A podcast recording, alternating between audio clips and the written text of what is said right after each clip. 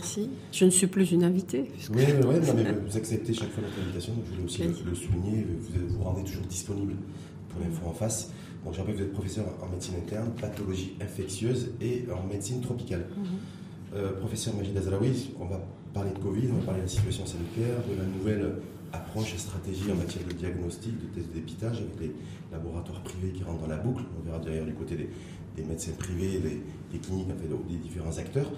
Euh, du vaccin aussi, puisque mhm. le vaccin anti-Covid euh, démarre chez nous, au Maroc, avec une série de, volontaires marocains. Mais avant tout, je voudrais revenir avec vous euh, et démarrer surtout sur le drame et la disparition, l'assassinat d'un jeune Annen, âgé de 11 ans, à Tanger. donc le présumé coupable, en tout cas, a été arrêté. D'avoir votre sentiment, vous, en tant que professionnel de santé, en tant que maman, en tant que, que citoyenne? De cette affaire qui, qui, secoue, euh, qui secoue les opinions publiques depuis quelques jours Mon sentiment, c'est avant tout l'affliction. Euh, comme je vous, ai tout à je vous disais tout à l'heure, c'est pourquoi Se poser la question pourquoi. Après, il faut réfléchir que, ce, que de tels événements ne se reproduisent pas. Euh, notre société avant, c'était une société qui, qui protégeait les enfants l'enfant pouvait être confié aux voisins euh, sans problème. Je parle des générations antérieures. Pourquoi est-ce que les choses ont changé? Est-ce que c'est euh, l'influence des médias? Est-ce que c'est euh, les mauvaises influences hein, Est-ce que c'est le, changement de vie tout, ça est très possible. Et puis s'arrêter un petit peu, juste un petit moment, peut dire, pour dire que la pédophilie, ce n'est pas une maladie mentale.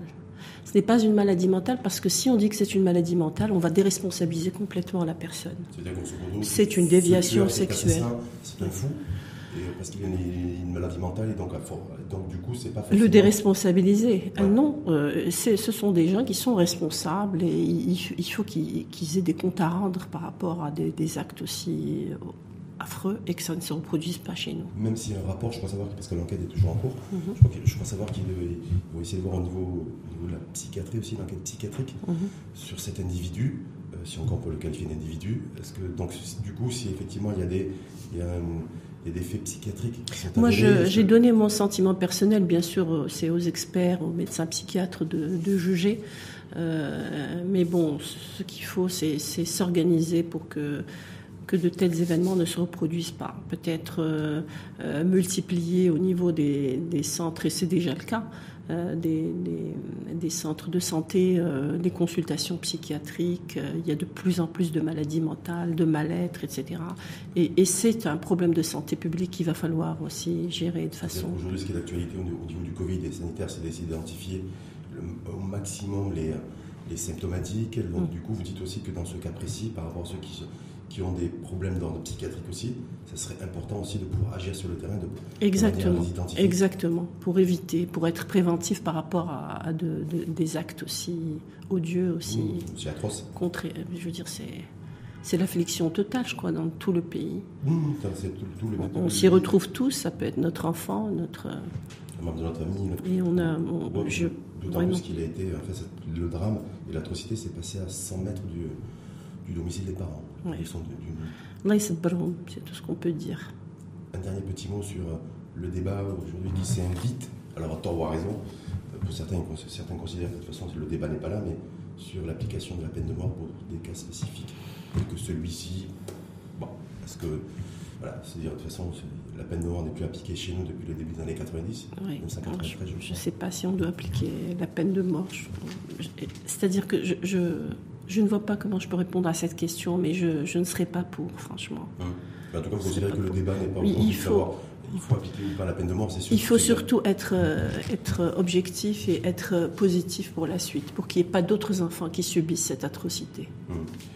Merci en, tout cas vous pour, ce volet par rapport à, ce drame, cette atrocité, ce, agression sexuelle et sauvage donc sur un enfant de, hum. de, 11 ans qui, qui n'est plus là aujourd'hui. On va passer au Covid. Mhm. Alors le Covid, c'est... Euh, je me dis aujourd'hui, on a de plus en plus de cas, il y a, de plus plein d'indicateurs en fait. Professeur Majid Azaoui, vous qui êtes spécialiste en, pathologie infectieuse et maladies tropicales, est-ce que le nombre de cas qu'il y a chaque jour, est-ce que c'est ça qui doit faire, doit, qui doit être concentré l'essentiel de notre, de notre énergie en se disant voilà, ça augmente, ça baisse, un peu comme la bourse? Veux dire, en fait, il faut beaucoup plus aller sur d'autres indicateurs, celui de l'admission en réanimation et le nombre de décès qui, qui, augmente, lui, sensiblement depuis plusieurs jours sans qu'on sache. J'insiste là-dessus, et on verra vous, parce que vous êtes au contact de, Covid plus au, quotidien. Quel âge ont ces personnes qui ont perdu la vie dû au Covid?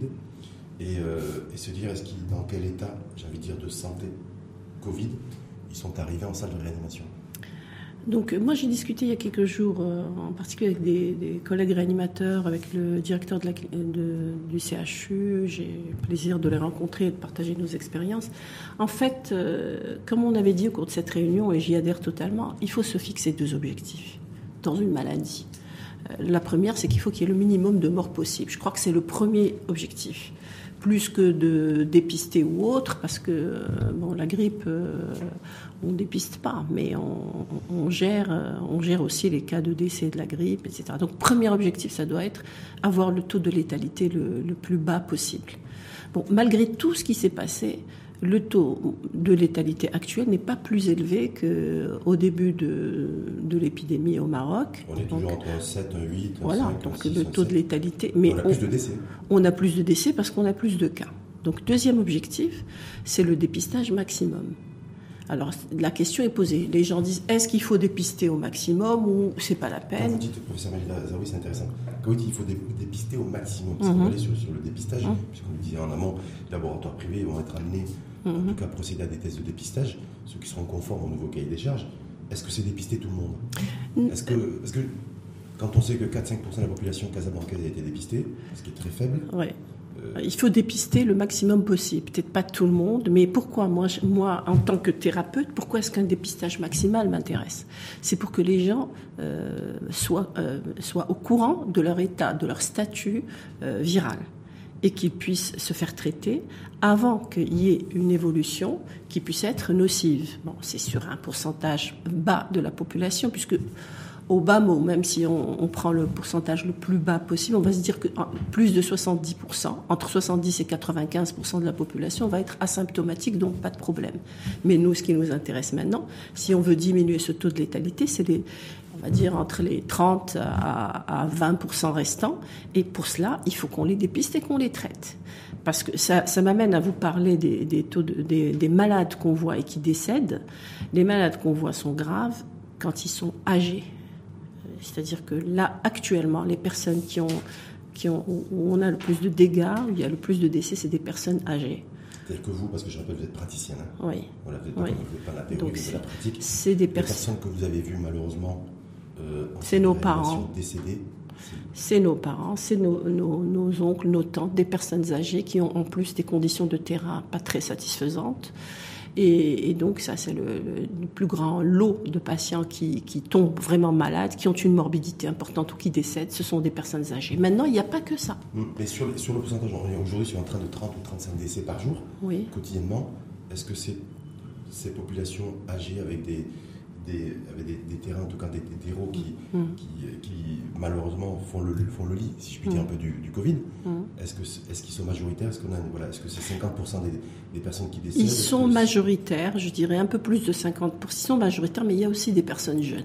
Et c'est là que je des personnes jeunes parce que c'est des personnes qui ont euh, qui sont venues tard, qui ont euh, soit ils croient pas au traitement, et là, je pense qu'il va vraiment falloir qu'on en parle. Ils ne croient pas au traitement. Si on nous disait qu'il y en a certains qui ne croient pas au Covid, à la maladie et au virus. Ils, viennent, ils, sont venus, ils sont venus tard déjà parce qu'il y a l'intervalle libre, on va y revenir. L'intervalle libre, c'est-à-dire le temps qui s'est écoulé entre le dépistage de la maladie et la prise en charge thérapeutique a été trop long.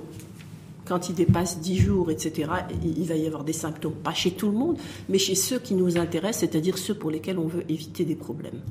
Donc l'intervalle long, euh, l'intervalle libre long, il faut l'éviter. Et pour cela, les gens, ils doivent, euh, ils doivent consulter le plus rapidement possible. Il faut croire. Consulter son leur thérapeute, le médecin traitant.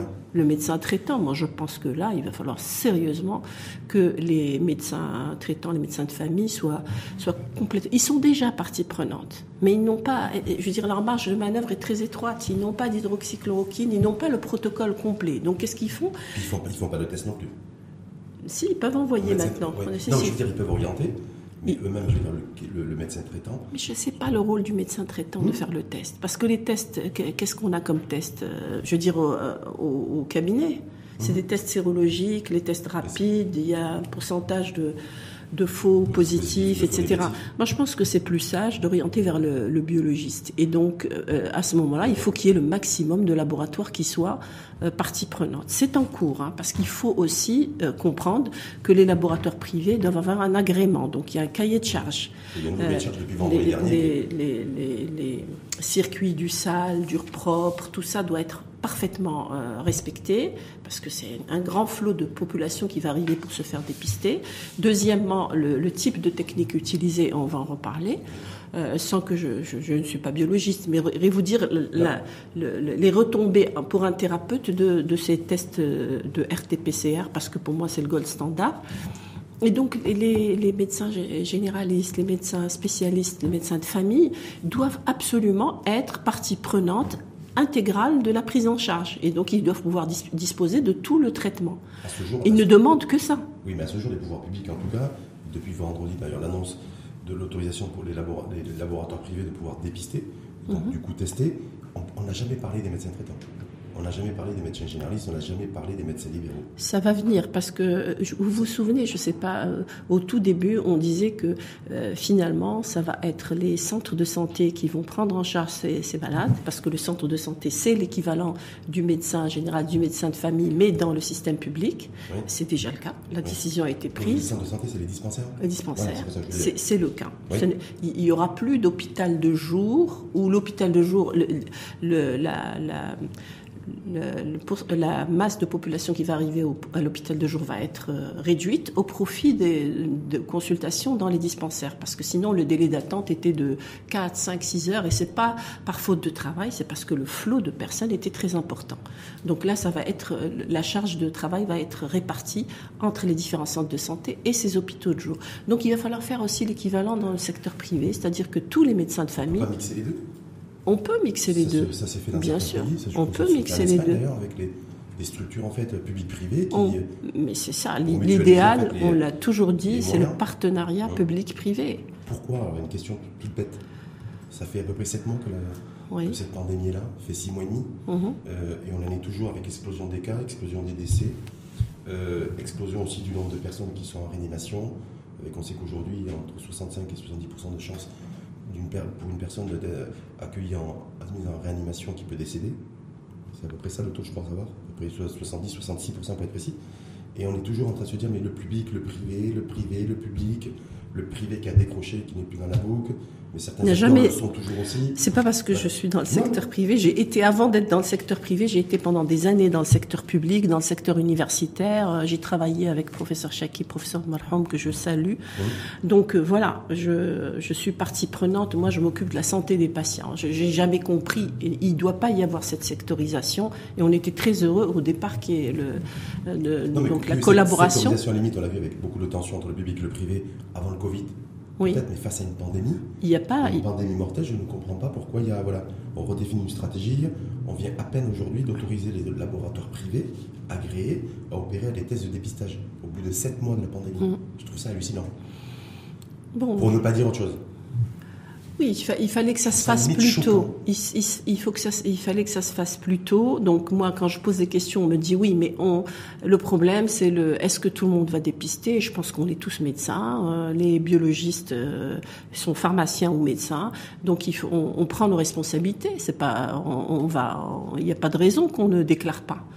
Euh, et puis il y a des règles, hein. il, y a des, il, y a des, fonctionnements pour permettre la déclaration. Je m'explique, par exemple, moi en HAD, je reçois un traitement hospitalisation à domicile. Donc j'ai un lot de traitements pour un certain nombre de patients que je déclare pour justifier déjà des traitements que j'ai récupérés du ministère.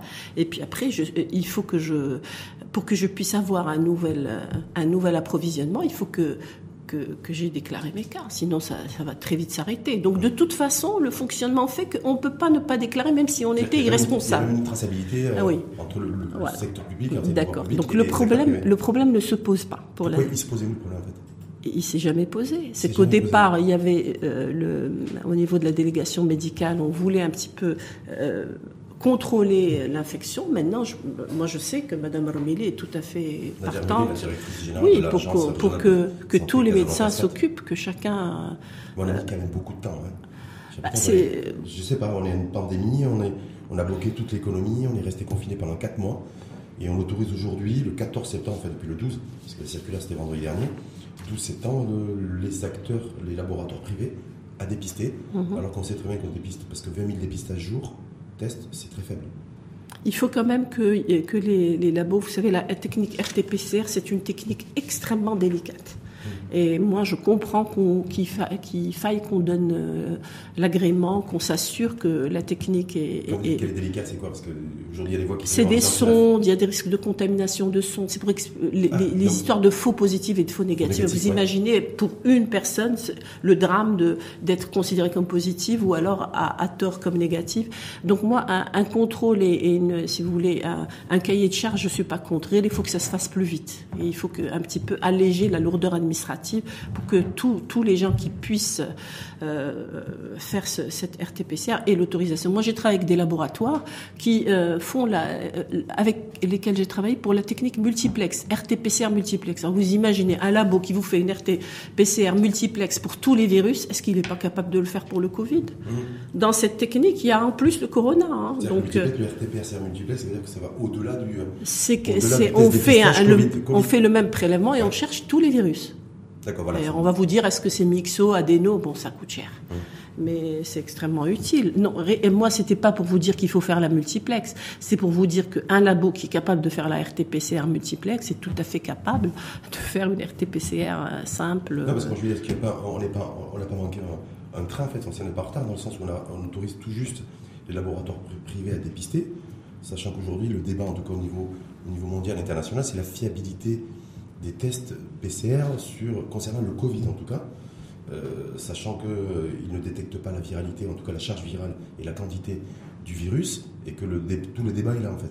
Bah, détrompez-vous. n'est pas encore en retard dans le débat? Euh, détrompez-vous parce que moi, depuis que je travaille avec des labos privés, ben on, parle de cut-off, on parle de limites euh, selon la technique utilisée. Il y a le chiffre de 35 qui ressort, et puis euh, on parle de maintenant il faut que le thérapeute sache qu'il faut qu'il donne le renseignement clinique au laboratoire, c'est-à-dire que pour un labo, une personne qui est sous le rendu de résultat pour une personne qui est en cours de traitement, qui est en fin de traitement, c'est pas le même rendu rendu de résultat, même avec un chiffre euh, similaire, pour quelqu'un qui n'a jamais été traité voyez, parce que quelqu'un qui, euh, bah, je m'explique, quelqu'un qui a été traité pour lequel on trouve 34 ou 36, c'est, euh, on va. C'est le, fameux CT en fait. Oui, le fameux CT. on va se dire cette personne, elle est presque guérie. Elle a mmh. peut-être des cadavres ou des. Donc, euh, bah, par contre, une personne qui est en début de traitement va donner un rendu de résultat différent. Donc, c'est très important les renseignements cliniques. Il faut qu'il y ait un échange entre le, le labo. Le débat d'aujourd'hui, effectivement, c'est d'aller sur l'histoire de, ce fameux CT, le coefficient d'amplification de l'ADN. Oui. Je pense que c'est très utile. Je, fais, je me fais tester moi, Rachid Alaoui, je suis positif euh, au, Covid, mhm. mais je ne dois pas m'affoler, hein, parce que je peux être positif. Oui, et pas avoir une charge virale très élevée. Voilà, et, donc, et pas être donc du coup également Il ne faut pas s'affoler, même si j'ai une, une, charge virale élevée si je, me porte bien. Parce que finalement, ce diagnostic de cette infection, c'est pas uniquement le, la RT-PCR, c'est le contexte clinique, c'est le, les, images radiologiques, en particulier scanographiques, mm, mm, mm. l'examen TDM. Donc c'est tout un contexte. Euh, pour, euh, pour, euh, pour décider d'une forme grave ou d'une forme asymptomatique. Et là, pour l'hospitalisation à domicile, on a absolument besoin de ces éléments. Est-ce que ces éléments-là seront fournis également par les pas ces laboratoires privés qui ont opéré des. Non, l'examen tomodensitométrique que, que je demande, que nous demandons pour certains malades, euh, c'est un examen radio, radiologique. Donc c'est pas c'est pas les c'est pas le c'est pas les laboratoires. Les laboratoires vont nous être très utiles pour la, la fameuse RT-PCR et pour un bilan biologique pronostique. C'est-à-dire qu'il y a des éléments biologiques qui vont permettre de prévoir est-ce que la personne risque de se compliquer ou pas. Et ça c'est extrêmement important sera en capacité de prévoir si la, charge virale va se développer ou pas euh, il n'y a pas que la charge virale. La charge virale va se développer. Est-ce que ce virus va, euh, est en train de développer une inflammation importante ou pas? Parce que finalement, c'est ça qui tue. C'est le, le, taux d'inflammation dans les poumons ou ailleurs, dans le cœur, etc. Donc il y a des indicateurs biologiques qui permettent de. ça veut dire quoi? Ça veut dire que de toute façon, avec les laboratoires privés, il y a, une vingtaine, une trentaine mmh. en plus, qui vont opérer les tests de dépistage. C'est-à-dire qu'on va, on va avoir beaucoup plus de tests plus de personnes qui vont être dépistées, mhm. ça veut dire plus de cas quotidiennement. Mhm. Et en même temps, vous me dites, voilà, il y a toute une logistique derrière aussi, avec les laboratoires privés, avec les biologistes aussi, avec des scanners qui sont nécessaires. Mhm. Tout ça, ça va prendre un peu, beaucoup de temps, non Non, ça prend pas beaucoup de temps. Quand je reçois un malade, quand je reçois un malade positif hein, en RT-PCR, je peux vous donner tous les cas de figure. Positif, je l'envoie faire son scanner, l'électrocardiogramme, euh, et euh, le bilan dans, dans l'heure qui suit. Le bilan, j'ai pas besoin que le malade, qu'on attende le résultat on me rend tout de suite le résultat du scanner et de l'ECG. Je décide si le patient va être traité à domicile ou pas. Il rentre chez lui avec son traitement, il n'en ressort plus. Et je reçois le résultat du bilan biologique euh, le lendemain pour décider si je vais rajouter corticothérapie, anticoagulant et le reste. Pour définir le traitement. pour définir le, traitement. Et est-ce que ce, et puis dans l'heure qui suit, je sais si ce malade va aller à domicile ou s'il va être hospitalisé. Hmm. Si j'ai 50% de territoire pulmonaire atteint ou plus, je ne vais pas suivre ce patient à domicile. Parce que figurez-vous, euh, qu'on n'hospitalise pas à domicile que les asymptomatiques maintenant à cause du manque de place. Donc on, on hospitalise des gens symptomatiques également. Donc, c'est-à-dire où il y a le, risque qui est, extrêmement avancé. Mmh. Non, symptomatique, ça veut dire qu'il y a des signes, qu'il y a une atteinte, euh, mais pas assez, pas très très importante, et on peut essayer de gérer euh, à domicile et juger par la suite si on va hospitaliser ou pas. Mmh quand on, entend dire que les lignes de réanimation sont saturées, mhm. que si, que là, est-ce qu'il faut y croire? Oui, oui, c'est ah, une réalité. C'est une réalité. Maintenant, il faut. saturées parce qu'on n'a pas dépisté en amont. C'est ça. Euh, c'est pas Il y a, il y a le fait qu'on n'a pas peut-être suffisamment de lits de réanimation 100% équipés. On attend d'ailleurs les 100%. Les lits de réanimation 100% marocains qu'on nous a vendus, il y a, présentés il y a quelques temps. Mais moi, je me dis, euh, j'ai passé un bout de soirée avec euh, Majid Azalawi en préparant l'émission et le débat aujourd'hui. Je me dis qu'effectivement, c'est une réalité, on n'a pas suffisamment de lits de réanimation, mais c'est surtout la saturation, en tout cas la tension, euh, la mise en tension des, des lits de réanimation, c'est surtout dû au fait qu'on a qu'on ne dépiste pas suffisamment en amont. Qu'on ne dépiste pas ou qu'on a des personnes atteintes qui sont âgées et multitarées. Mmh. Donc on en aura de plus en plus. Maintenant, vous savez, euh, euh, par exemple, euh, les, les, les, services qui reçoivent le Covid se transforment en services de gériatrie, j'en ai déjà parlé. On a mmh. surtout des personnes âgées qui sont atteintes. donc maintenant, ce qu'il faut, notre préoccupation à nous et à nos collègues réanimateurs, c'est de faire en sorte de ne pas en arriver là. C'est pour ça que tous ces tests dont je vous ai parlé sont extrêmement important et on peut gérer en amont et, éviter que, que ces cas-là ne s'aggravent et n'arrivent en réanimation. Et nos amis réanimateurs ne s'occuperont que des véritables cas qui sont graves d'emblée et ça va vraiment soulager mmh. l'ensemble. Aujourd'hui, on est sur, déjà depuis plusieurs semaines, sur un train de entre 18 et 22 000 tests jour. Mmh. C'est bien. C'est bien. Oui. Mais c'est pas suffisant. On va il faut continuer. On s'est rendu compte aussi. Il faut continuer. C'est pour ça que. Oui, mais on se rend compte que c'est pas suffisant, puisque quand on regarde la capitale économique, c'est-à-dire Casablanca, c'est entre 4 et 5 de la population. il faut faire, je vous ai dit, il faut, testé. il faut dépister au maximum. Donc là, euh, il faut dépister au maximum, mais il faut que les, les dépistages euh, soient au maximum justes aussi. Donc il, faut que les fiables, il faut mm. que, il faut que qu'on soit bien organisé et toute cette histoire de conformité dont j'ai parlé tout à l'heure. Ça, veut dire quoi? Ça veut dire 20 000 aujourd'hui, euh, vu qu'un certain nombre de labos privés agréés vont opérer les tests de dépistage, est-ce que ça va, je sais pas, est-ce qu'on va passer à 30 000, est-ce qu'on va passer à Probablement. 40 jours? Probablement, oui. D'accord, ok. Donc aujourd'hui, on est entre 1500 et 2000 cas, voire un peu plus, jour. Mhm. Donc ça veut dire qu'on risque de passer à 4000 cas jour mhm. dans les prochains jours, les prochaines semaines. Mhm. Mais il ne faudra pas s'affoler. Non, il ne faudra pas s'affoler. Il faudra pas s'affoler. Vous savez, le virus, là, il n'est pas en train de gagner en virulence, hein, contrairement à ce que pensent les gens. Moi, je pense qu'il perd de sa virulence. Vous savez pourquoi? Je fais partie de ces gens, vous dites, qui effectivement se sont dit, ben, le virus a muté, l'agent pathogène a muté, on ne nous dit rien. J'ai pas de travail qui prouvait ça. En m'appuyant, moi, en m'appuyant en fait, sur l'indicateur, sur le nombre de décès. Parce que j'ai de plus en plus de monde, donc je me dis, donc le, virus a muté, on nous l'a caché, on ne nous l'a pas dit, on ne nous l'a pas expliqué, et que c'est ça qui est à l'origine des, de la croissance des, décès. Mais vous dites que non, en fait. Un nombre, de, un nombre de décès en valeur absolue, pour moi, n'a aucune signification. On en a parlé. C'est un taux de létalité. Et je ne vois pas pourquoi je vais m'alarmer si le taux de létalité n'a pas changé. Ceci étant, je ne, on ne doit pas non plus reposer, euh, se reposer en paix et dire oui, non, le taux de létalité est bas. Il faut qu'on sauve le maximum. C'est notre rôle. Il faut sauver les gens. Même euh, ces gens-là doivent être sauvés. Les personnes âgées, euh, les mamies, les papis. Il faut, il faut sauver ces gens-là. Donc là, je parle du versant si on parle sur le versant épidémiologique, il n'y a pas lieu de s'inquiéter. je dirais. moi, je me dis aujourd'hui, on est à on est à environ entre 1500 et 2000 cas en moyenne. Hum, hum, hum. Ça veut dire que vous dites, de toute façon, on va passer à 3000 ou 3500 cas. Oui, on aura plus de cas, on aura plus de, cas d'épicé. Oui. Voilà, donc ça veut dire que l'impact psychologique aussi de, ces, de la croissance des cas Covid, risque de. Voilà, les gens vont se dire, ah, ils vont s'affoler. Mais il faut expliquer aux gens. Ils vont reconfiner Casablanca. Il faut expliquer aux gens. Je, crois que ce n'est pas une solution de reconfiner. Oui, mais en même temps, se dire, voilà, c'est, en fait, il faut préparer les opinions publiques, alors dire, voilà, les laboratoires vont, euh, privés vont aussi tester, tester beaucoup plus massivement je ne sais pas comment je peux, comment je peux expliquer ça tout en ne poussant pas les gens à, à se, à, baisser les bras.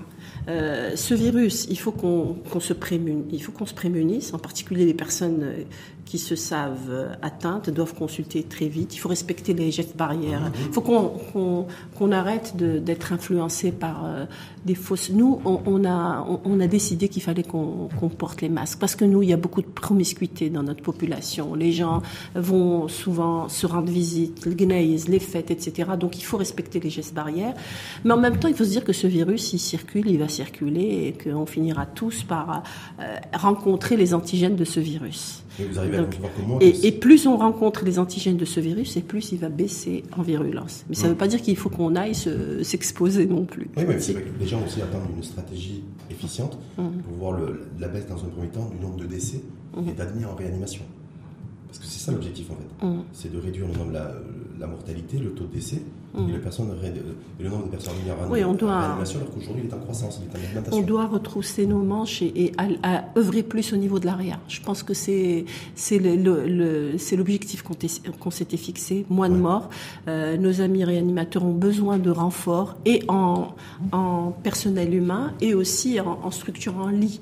Il faut absolument que les cliniques privées se, donc se mêlent de ce travail. Alors là, justement. Elles étaient mêlées à ce travail. Moi, je me souviens, Le président de l'association des, des cliniques, oui. au mois de mars, avril, voilà, il était. Ils étaient prêts. Ils sont tous prêts. Ils sont tous prêts. Il faut juste, encore une fois, comme pour les laboratoires, qu'il y ait des autorisations de, de fonctionnement. Euh, c'est en cours, je pense. Hein. je pense que le professeur Simlali vous l'expliquera mieux que moi. C'est important pour les auditrices et auditeurs. Mais, dire, voilà, le secteur, le secteur. Il n'y a pas que les laboratoires privés, il y a les médecins traitants, les médecins généralistes, vous avez fait, fait référence, les laboratoires aussi de biologie. Oui. Hein, et, euh, et, les cliniques aussi. Les cliniques. Les cliniques, parce que vraiment, euh, on a besoin de ces structures de réanimation. Donc maintenant, mais il faut aussi se dire euh, que si les cliniques privées doivent se, se mêler à, à, cette prise en charge, c'est normal, il faut, il faut expliquer aux gens qu'il euh, il faut pas faire la euh, je veux dire euh, c'est cette peur aussi qui fait que, que les, les, thérapeutes les responsables de clinique se posent des questions. Parce que les gens vont dire ah cette clinique c'est une clinique Covid je vais pas y aller c'est pas possible. On est tous dans le Covid donc si les cliniques qui ont ce réflexe se dire oui oui. j'ai su j'ai appris la rumeur oui. fait état que telle clinique a eu oui.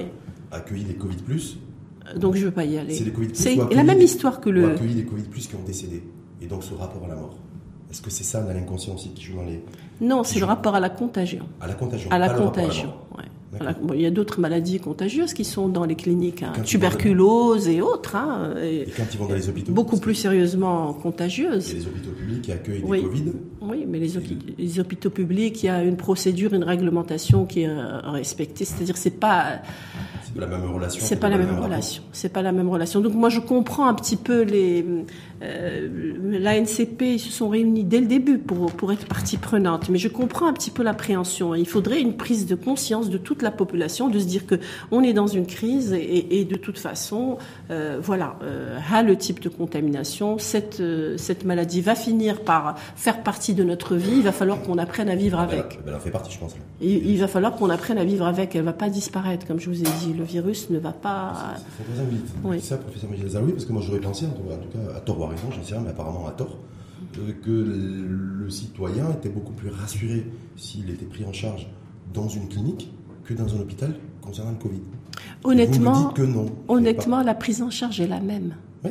La prise en charge est la même. Maintenant, euh, on laisse le choix aux citoyens. Il y a des gens qui, qui ont envie qu'au niveau hôtellerie, qu'au niveau, ils ont envie d'être euh, plus, on va dire, chouchouté, entre guillemets. Mais ce qui est important, c'est le traitement. Pour moi, personnellement, il faut que la personne reçoive son traitement. Il faut que si elle s'aggrave, elle puisse avoir une unité de soins intensifs. Et si, euh, s'il y a besoin de réanimation, qu'elle puisse disposer d'une unité de réanimation. Moi, c'est mes objectifs personnels. Justement, sur les traitements, euh, moi j'ai sondé euh, juste autour de moi, en fait, on se rend compte que pour des cas Covid, euh, sans avec, avec symptômes, mais pas les symptômes très virulents, en fait, il peut y avoir plusieurs traitements et pas forcément les mêmes qui soient, soient administrés aux, patients. Est-ce que c'est normal? Oui, c'est normal. Un coup, c'est de la doliprane, un coup, c'est de la vitamine C, un coup, c'est de la non. Alors, un coup, c'est... Voilà. Donc, donc dans écoutez, la c'est... aussi du commun des mortels, c'est un peu compliqué, c'est confus. C'est une question très intéressante. Euh, je vais vous dire, nous, on a adopté euh, dans notre pays un protocole et ça n'a pas été adopté par hasard. C'est après études, on a vu un petit peu ce qui se passe dans le monde. C'est basé sur des études scientifiques et, donc on a adopté ce protocole hydroxychloroquine. Et parce qu'en face, vous n'avez rien. Mmh. Euh, il faut que les gens comprennent bien. Maintenant, cette hydroxychloroquine, moi personnellement, j'estime que dans cette course médiatique, elle a été complètement diabolisée. Euh, parce, parce que c'est un médicament qui a plus de 60 ans, que j'ai toujours et que tous les internistes utilisent, euh, pratiquement à 400 mg jour pour toute la vie, pour des gens qui ont des vascularites, et on n'a jamais eu de problème. Euh, même le CG, on ne le faisait pas systématiquement pour ces malades-là qui ont une maladie chronique. On le faisait quand on a des signes d'appel. Donc, et là, on se retrouve avec le même médicament qui est transformé en monstre euh, et on parle de son inefficacité alors qu'on sait pertinemment que les collègues chinois et d'autres collègues français, même américains maintenant, l'ont testé in vitro, in vivo. Et, sans, le valider, non plus comme protocole thérapeutique au niveau du oui, pays. mais il ne le valide pas. Il le valide pas. Moi, je ne vais pas entrer dans, dans les polémiques. En tout cas, hein. vous dites de toute façon, chez nous, c'est efficace. Ça marche.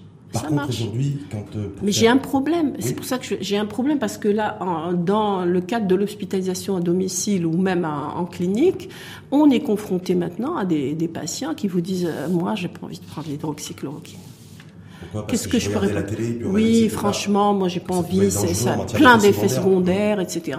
Que voulez-vous répondre? Moi, je ne peux pas forcer un patient à prendre ce traitement, mais en même temps, j'essaie de l'informer au maximum, parce que vous savez que l'azithromycine seule est un antibactérien, ce n'est mmh. pas un antiviral. Elle ne devient antivirale qu'associée à l'hydroxychloroquine. C'est la, la synergie de l'action des deux, d'un immunomodulateur et d'un qui, qui a une action antivirale.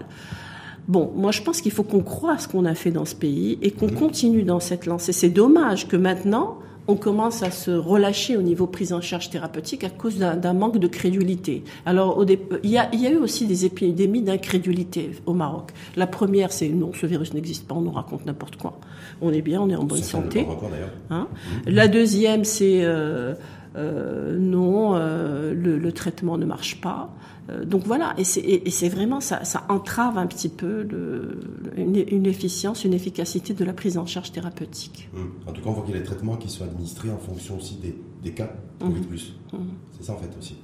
Mais euh, Alors, je, euh, vous avez parlé de traitements différents. je vais vous dire pourquoi ils sont différents. Non, non, c'est pas des traitements différents. C'est que le, le, médecin généraliste, le médecin de famille, pour l'instant, il, il travaille avec ce qu'il a.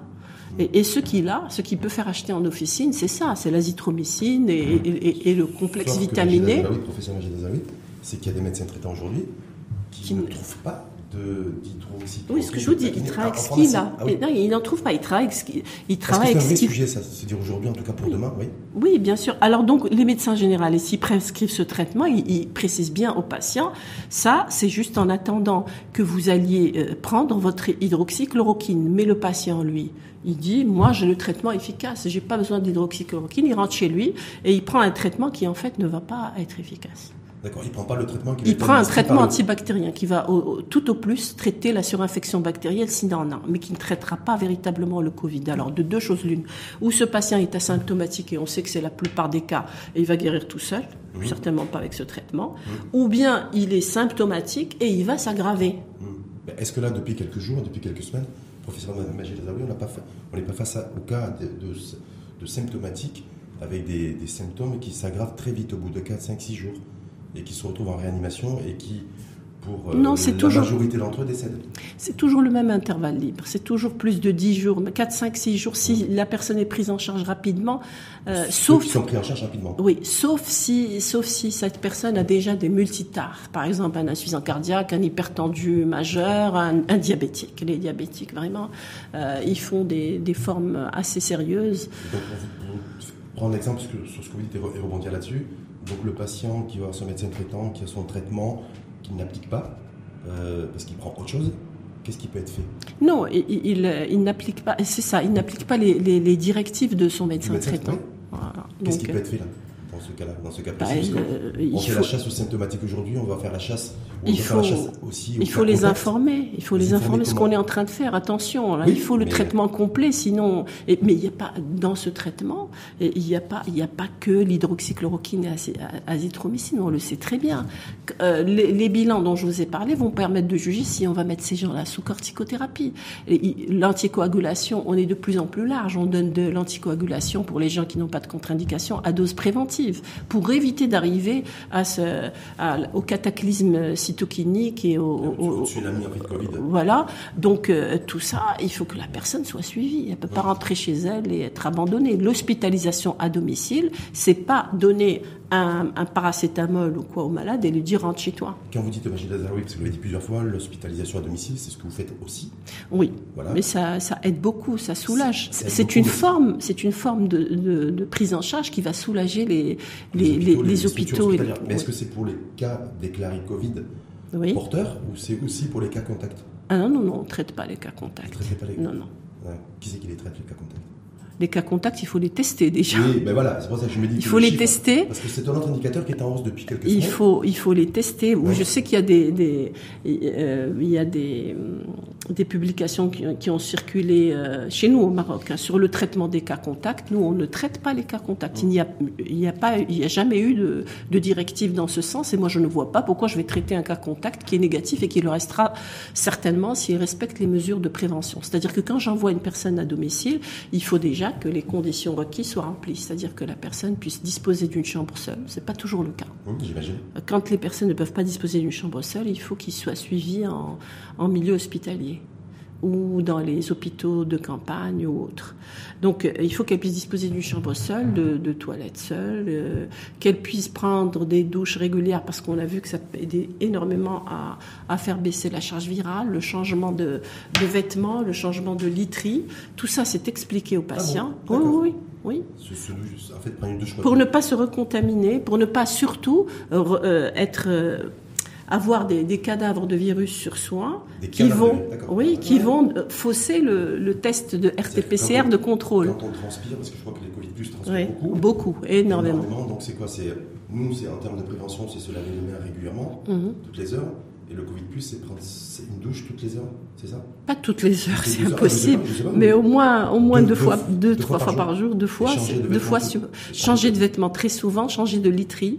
Euh, c'est-à-dire juste les draps et les, les, les housses d'oreiller. Ça, réduit la viralité chez le C'est un moyen mécanique de réduire la viralité. De, dans des proportions importantes euh, dans des Oui, oui par exemple. Et, même pour le test RT-PCR, on demande de prendre, euh, après le traitement, de prendre une douche juste avant d'aller faire la RT-PCR. fièvre aussi, on transpire beaucoup. Ouais. Euh, changer de vêtements et prendre une douche, ça fait du bien, ça peut mm. faire baisser aussi la température.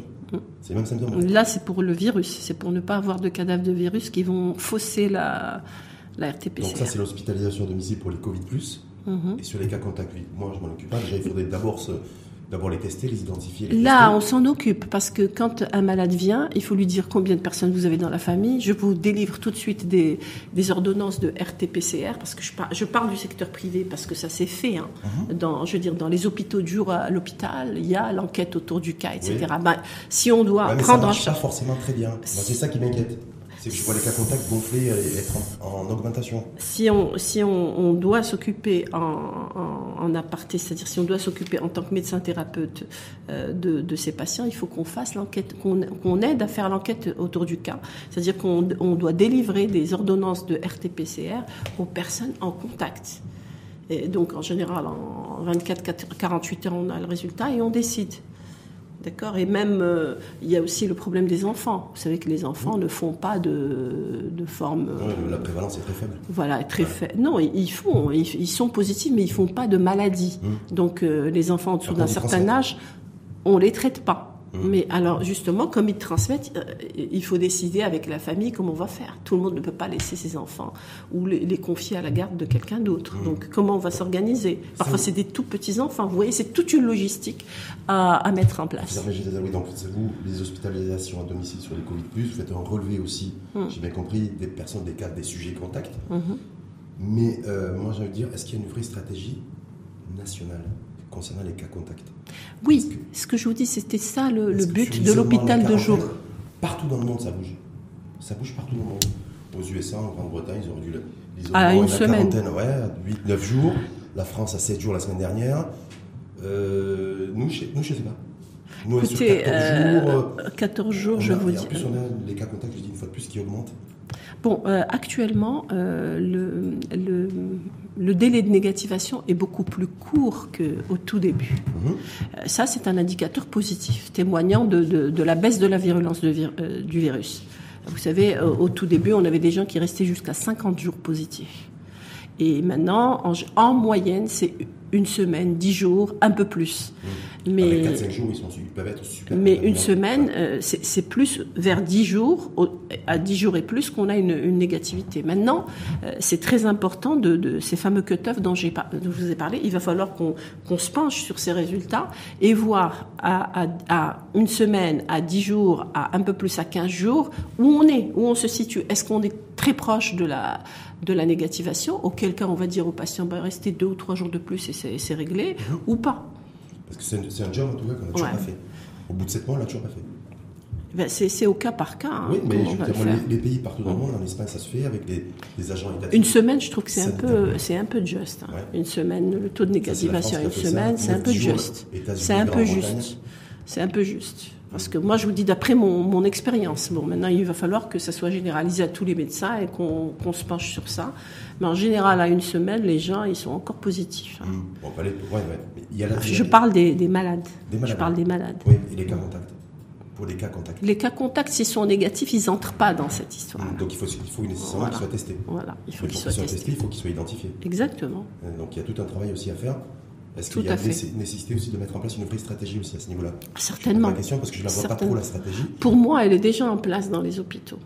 Maintenant, et, d'ailleurs, c'était un travail très lourd parce que c'était un délai d'attente très important. Euh, les gens sont appelés par téléphone et on leur dit euh, euh, combien vous avez de cas contacts, etc. Il faut continuer dans cette lancée. Mmh. Peut-être qu'il y a un relâchement, mais il faut continuer dans cette lancée. Est-ce que justement, cette augmentation, vous l'expliquez comment? Est-ce que cette augmentation de cas contacts, aujourd'hui, on, est à 17 000 Mhm. non, mais c'est toujours lié. Dernièrement, on, en avait trois fois moins. Non, mais c'est toujours lié, moi, je pense, à l'augmentation des dépistages. Et dans toute oui, je pense. Et dans toute euh, dans toute infection, euh, ça c'est depuis la nuit des temps, depuis que j'étais étudiante, c'est ce qu'on dit. Il faut euh, il faut pister, dépister et traiter. Mhm. Donc on continue dans cette lancée. Tracer, traiter. Ah, traiter. Il faut continuer. Ce qu'a réussi à faire la Chine. Il faut continuer. Il faut être méthodique. Ce qu'a réussi à faire la Chine. Mmh. la Chine, la Corée, et ce que font l'Allemagne, d'autres pays. L'Allemagne, c'est justement, fait par référence à l'Allemagne, l'Allemagne qui est un des rares pays européens à avoir réussi à endiguer un petit peu la, le virus, même s'il est toujours présent, voilà, mmh. endiguer. Ils, mmh. essaient en tout cas. Ils n'ont pas tout, tout confiné, ils n'ont pas bloqué toute leur économie aussi. Donc, euh, mais en, eux, eux, le facteur de succès, en fait, de réussite en tout cas, un des facteurs, c'est l'application technologique. Il y a plus de 18 millions d'Allemands qui ont téléchargé cette application chez nous ça n'a pas trop marché. Ça n'a pas marché. Ça n'a pas marché du tout. En France, ça n'a pas marché non plus. En Italie, c'est moyen, c'est 8 millions Les pays de la Méditerranée. Oui, les pays du sud de la Méditerranée, voilà. Même l'Espagne, ça n'a pas trop marché. Euh, la, technologie pour lutter contre le Covid, en dehors du scanner, ça ne marche pas chez nous. A, priori, les gens se sentent euh, comme surveillés. Ouais, Ils, n'aiment pas. Hum, ils n'aiment pas. En tout cas, on a, on a parlé, on va finir un peu là-dessus, sur l'anti-vaccin Covid le vaccin. Hein on avait parlé du, vaccin au tout début. Euh, je, vous avais dit, et puis vous partagiez, je pense, mon avis, qu'il faut quand même que nous, on prenne la décision au Maroc, au plan éthique. Il y a trois mois, j'ai posé la question de savoir où sont nos professionnels de santé, où sont les études, où sont leurs, contributions, et en étant partie prenante de, tous ces essais cliniques, de parce que ça s'agitait à l'époque, mhm. partout dans le monde. Ça s'agit toujours d'ailleurs, parce qu'il y a une espèce de course, compétition. Voilà, maintenant on est adossé à la Chine, ou la Chine est adossée au Maroc. Mhm. Bon, la Chine, c'est le pays qui a eu le plus de cas au début, qui a certainement plus de sérum, etc. Moi, j'ai confiance en cette expérience avec la Chine. Mais je vous dis, moi, j'aimerais bien qu'il y ait quand même un comité d'éthique autour de cela. Il y a, dit-on, le, les pouvoirs publics, le ministre de la Santé a fait une déclaration hier, je crois, ouais. ou avant-hier, en disant qu'il y avait un comité d'éthique. Voilà. Donc, de veille, ce que nous a dit aussi la représentante de l'OMS la semaine dernière, donc c'est bien, c'est très bien, c'est tout ce mm. qu'on demande, c'est tout ce qu'on demande. Mm. Parce que vous avez vu, aux États-Unis, ils ont dû euh, arrêter les essais, euh, tout ça. Voilà, à cause de, à cause des effets secondaires. Ils les ont relancés. Il y a moi, je préfère faire un Covid que faire une neuropathie due au vaccin. Euh, voilà, il faut replacer les choses dans leur contexte. Mm. Mais ça veut dire quoi? Ça veut dire qu'aujourd'hui, on est là, je crois que c'est quelques dizaines de volontaires mm-hmm. qui sont dans l'essai clinique phase 3, c'est-à-dire le test massif auprès d'un maximum de volontaires. On dit que les résultats seront connus dans 40 jours, mhm. c'est-à-dire à peu près fin octobre.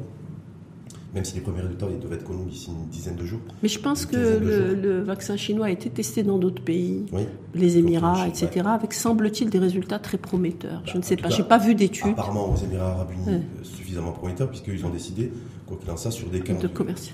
Voilà, sur les cas où les, facteurs à risque, voilà, de, les, personnes à risque, les, personnes âgées, etc. Complètement, ils ont décidé d'ores et déjà de les vacciner. D'ailleurs, déjà à ce propos, il faut les vacciner, les personnes âgées, contre la grippe.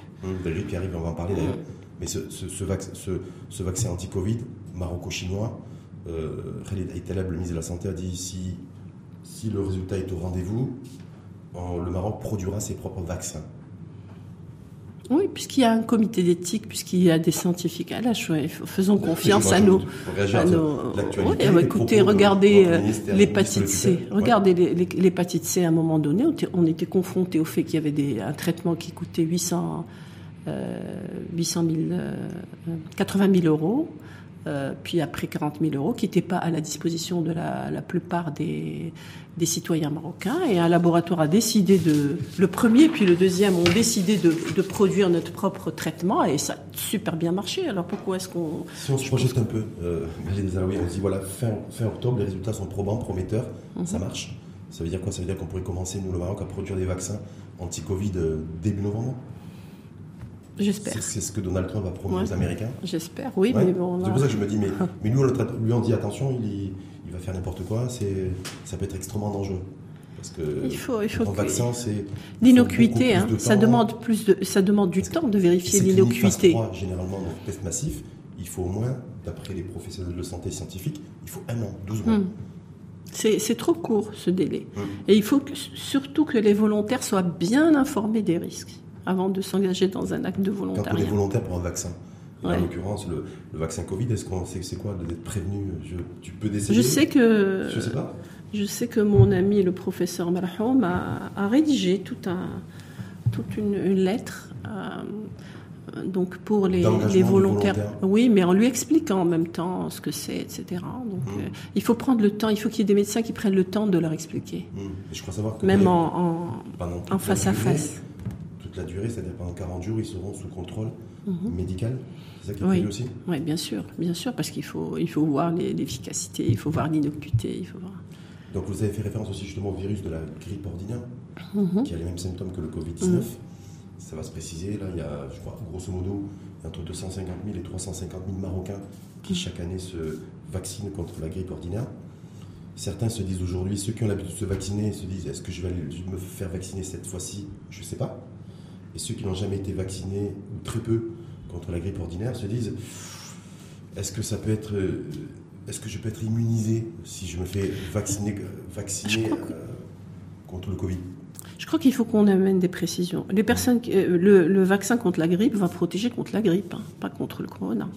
Mais je veux dire, faire le corona et la grippe en même temps, ça, si vous voulez, c'est des facteurs délétères. Ils vont être délétères l'un sur l'autre. La grippe tue, le, corona peut tuer aussi, ça tue.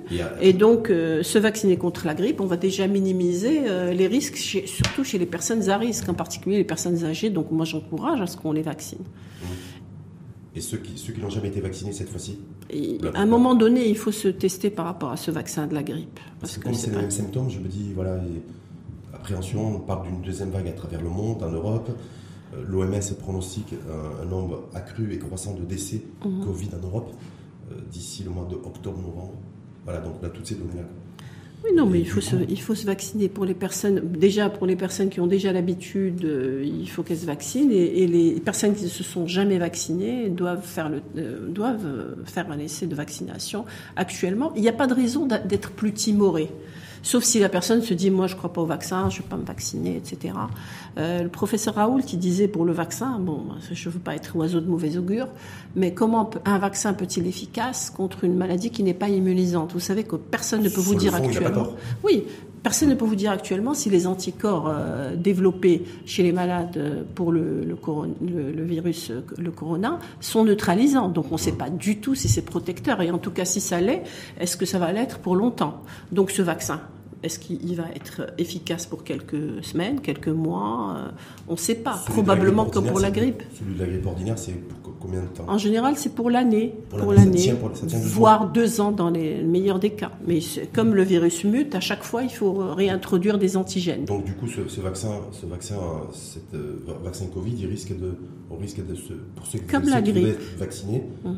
de se vacciner, d'être vacciné, mais de ne pas savoir pour combien de temps on pouvait être protégé de on va le savoir. d'une rechute, c'est-à-dire d'une réinfection. On va le savoir euh, à l'avenir, c'est-à-dire avec, avec le, vécu. Pour l'instant, il y a beaucoup de questions qu'on ne peut pas vérifier actuellement. Ça, va se vérifier au fur et à mesure. Mais ça veut dire quoi qu'il en soit, de toute façon, que le, virus vaccin ou pas à la rentrée, fait cet automne, le virus sera toujours là. ça, il, toujours les mêmes risques. il faut qu'on vive avec. Il faut qu'on apprenne à vivre avec. Il faut qu'on l'apprivoise, moi je dis, parce qu'il ne va pas partir. Pour mieux, pour, mieux, euh, pour mieux vivre avec, si je puis dire, si je crois que c'est français, pour mieux vivre avec, est-ce qu'il faut nécessairement aussi qu'on nous a qu'on arrête de confiner, reconfiner des villes? Moi, je pense que oui. Que je me dis, moi, 200 cas, Kenitra, on reconfine. Est-ce que ça vaut, est-ce que ça a du sens? Je pense que oui. Je pense qu'il faut plus sensibiliser les gens. Il faut que les gens prennent leurs responsabilités. On l'a toujours dit. Oui, mais est-ce que c'est pas infantilisé quand on décide de, de reconfiner? Non, non. Moi, je ne suis pas d'accord avec les reconfinements excessifs. D'ailleurs, en Chine, ils n'ont jamais totalement reconfiné. Là, ils viennent de reconfiner une ville. Mais des, des quartiers, des villes. Ce matin, pour, parce qu'ils ont tout Pour quelque temps. C'est le temps de, de, de rebaisser. C'est sur des indicateurs très précis. Mais reconfiner un pays, reconfiner une région, c'est ça peut, bon, est-ce que c'est vraiment la solution? Parce que quand vous reconfinez, à haut de votre immunité se déshabitue des, antigènes du virus et c'est rebelote. Encore quand vous ressortez, c'est encore la, la, même histoire. Donc les reconfinements, certes, sectorisés et étudiés sur des indicateurs précis que je ne saurais pas vous dire. C'est les épidémiologistes qui, qui vont juger. Mmh. Et en tout cas, il faut essayer de reprendre une vie normale. Mmh. Et puis, comme vous l'avez dit, il ne faut pas paralyser l'économie d'un pays. Oui, parce que vous avez vu comment, je pense mmh. que certaines personnes ont dû, au téléphone a dû sonner hein a dû énormément sonner ces derniers jours, parce que la crainte d'avoir Kazakh reconfiné. Mmh, mmh. Euh, voilà. Donc je me dis, est-ce que c'est la solution aussi pour. Euh, c'est comme l'histoire des enfants, hein. vous mmh. savez, euh, ne pas permettre. il faut que ces enfants reprennent leur scolarité, ils, doivent se sociabiliser. Il y a des enfants qui, si ça se prolonge, ça, va entraver beaucoup leur, leur vie scolaire future. C'est intéressant que vous parliez ça, Magie Lazaroui, professeur, professeur de, professionnel de santé.